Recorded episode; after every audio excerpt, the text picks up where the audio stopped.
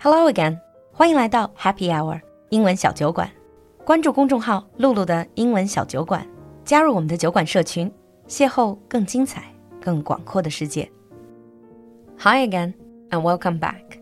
Lately, quite a few people, including my team, have been urging me to do an episode on the latest hit TV show and the trending topic it has brought into the spotlight.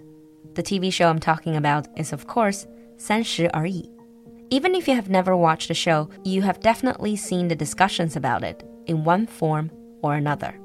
Even though this is not really my type of show, I am curious and I'm quite intrigued by the popularity of it and the sheer amount of discussions it has prompted. So I've tried to watch some of it and read about the storyline.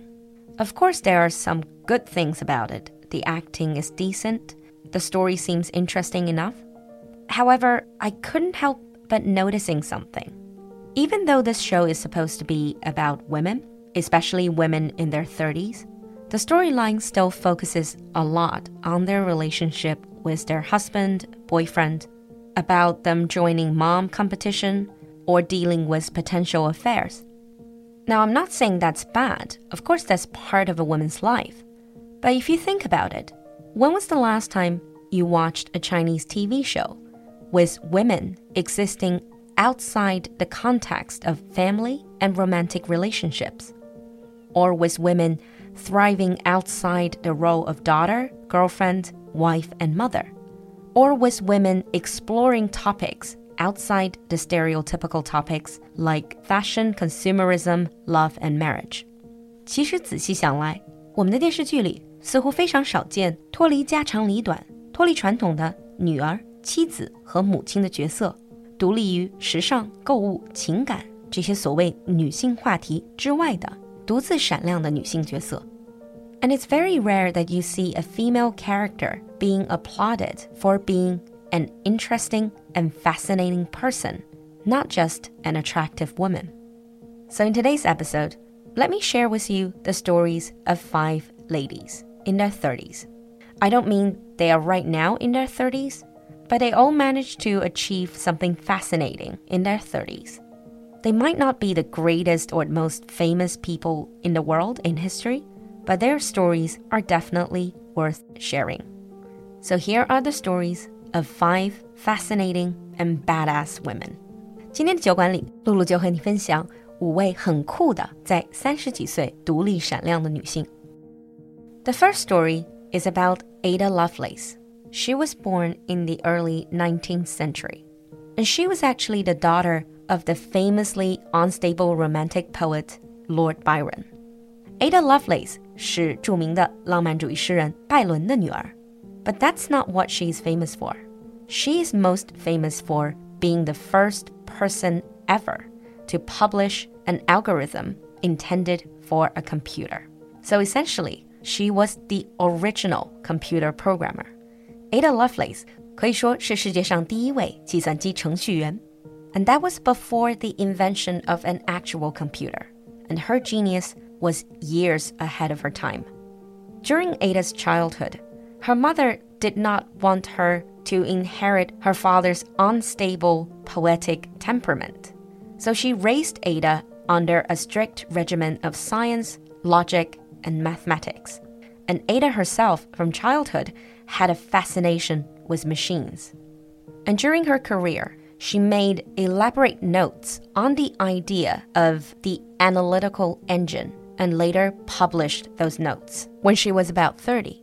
And these notes became one of the critical documents to inspire Alan Turing's work on the first modern computers in the 1940s. Ada 当年为分析机写下的笔记和算法 被认为是最早的计算机程序和软件，而对于后来计算机科学之父图灵也有很大的启迪。Her incredible genius and her passion and vision for technology have made her a powerful symbol for modern women in technology. And her name was also used to refer to a very important programming language. And moving on from a genius in technology, the next woman was a daredevil. Tabei Junko. Junko was a Japanese mountaineer. In 1969, when she was 30. She established the Women's Mountaineering Club for women only, and the club's slogan was Let's go on an overseas expedition by ourselves. And the group was the first of its kind in Japan. She later stated that she founded the club as a result of how she was treated by male mountaineers of the time. Some men, for example, refused to climb with her, while others thought she was only interested in climbing as a way to find a husband.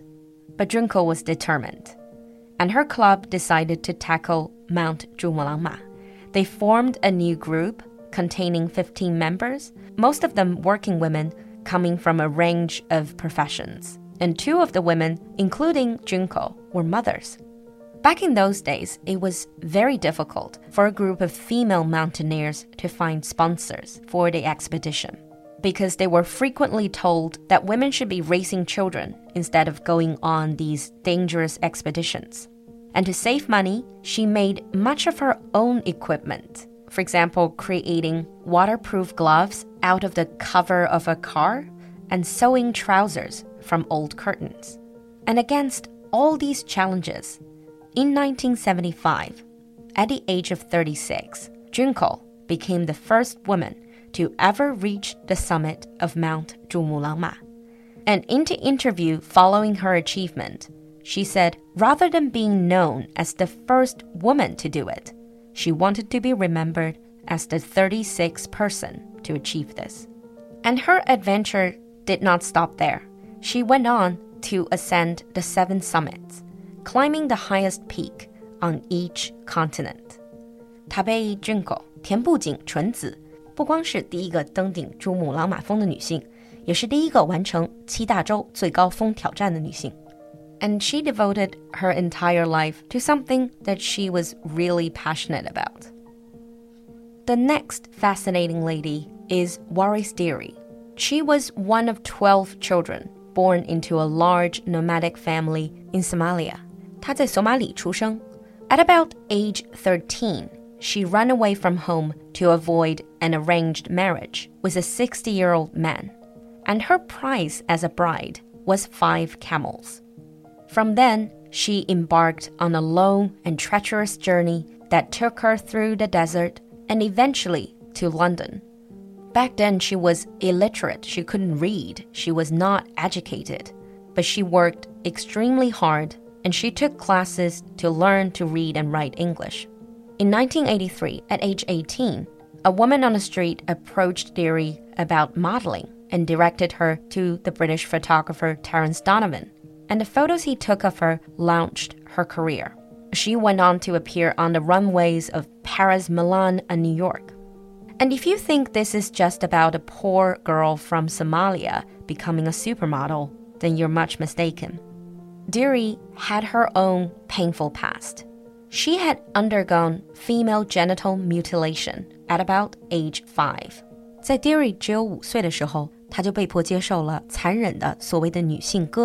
which is an atrocity committed to mutilate women. She overcame personal and cultural barriers to speak openly about the experience during a 1996 magazine interview, and her celebrity status helped to bring this topic into the public eye. And in 1997, at the age of 32, she was appointed as the UN's Special Ambassador for the Elimination of Female Genital Mutilation and she gradually switched from her supermodel career to focus on her new goal of preventing future generations of women from suffering as she had. She traveled and spoke extensively, and she founded the Desert Dawn Foundation to raise funds for Somalian clinics and schools, as well as the Waris Dirie Foundation to advocate for the abolition of female genital mutilation. 从索马里走出的沙漠之花 Waris Dirie，在三十岁出头的时候，放弃了他如日中天的超模事业，成为联合国大使，成立慈善机构，全身心地投入了反女性割礼这项陋俗的运动。And in 2009, they actually made a film about her life called Desert Flower. Talking about facing adversity, the next lady, Stella Young, had a lot to overcome. She was born with osteogenesis imperfecta. Stella Young 出生的时候就患有成骨不全，也就是俗称的脆骨病或者瓷娃娃病，and she used a wheelchair for most of her life. But despite her physical condition, she grew up to be a media presence and also a comedian with a sharp tongue. And she spoke openly on media and at TED Talk about society's habit of turning disabled people into what she called inspiration porn. She actually gave a TED talk entitled, I'm Not Your Inspiration, Thank You Very Much. Stella Young 作为喜剧演员，说话一针见血，特别强调残障人士并不只是一个廉价的让你唏嘘同情的励志故事。And she advocated for real effort. For example, she said, People say the only disability in life is bad attitude. The reason I think this is bullshit is because no amount of smiling at a flight of stairs has ever made it turn into a ramp. No amount of standing in the middle of a bookshop and radiating a positive attitude is going to turn all those books into braille. 他就很辛辣地指出，光有正能量有什么用？光是站在那儿发出正能量的微笑， 并不能真实的为残障人士带来福利，不会让步道变成无障碍步道，也不会让书店里的书突然就多出盲文版。Even though sadly she passed away in her 30s, I still think she was really a badass woman for speaking the truth and keeping a sharp sense of humor against all adversity. The last woman that I would like to mention is a Chinese lady. She might not be that famous, but to me personally, she is a bit of a role model. Her name is Sun Xuemei, and she was a reporter who got on a path of public service somewhat by accident.